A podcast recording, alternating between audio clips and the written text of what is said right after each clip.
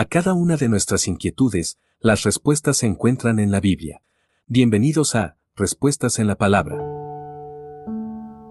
Obediencia a las autoridades.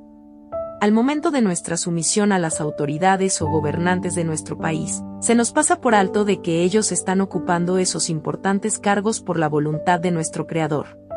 Al pasar por alto este hecho importante, no guardamos nuestra obediencia a ellos, ni nos sometemos a la autoridad que ellos tienen, por eso, en ocasiones nos rebelamos contra ellos, tratando de esa manera de derrocarlos de los cargos que ostentan. Esta forma de actuar no es propia de los seguidores de Cristo, ya que un creyente debe obedecer a sus autoridades y líderes de la misma forma que obedece a su Señor y Salvador. No importa que nuestros gobernantes no hagan bien su tarea, ellos tendrán que responder por sus acciones delante de Dios.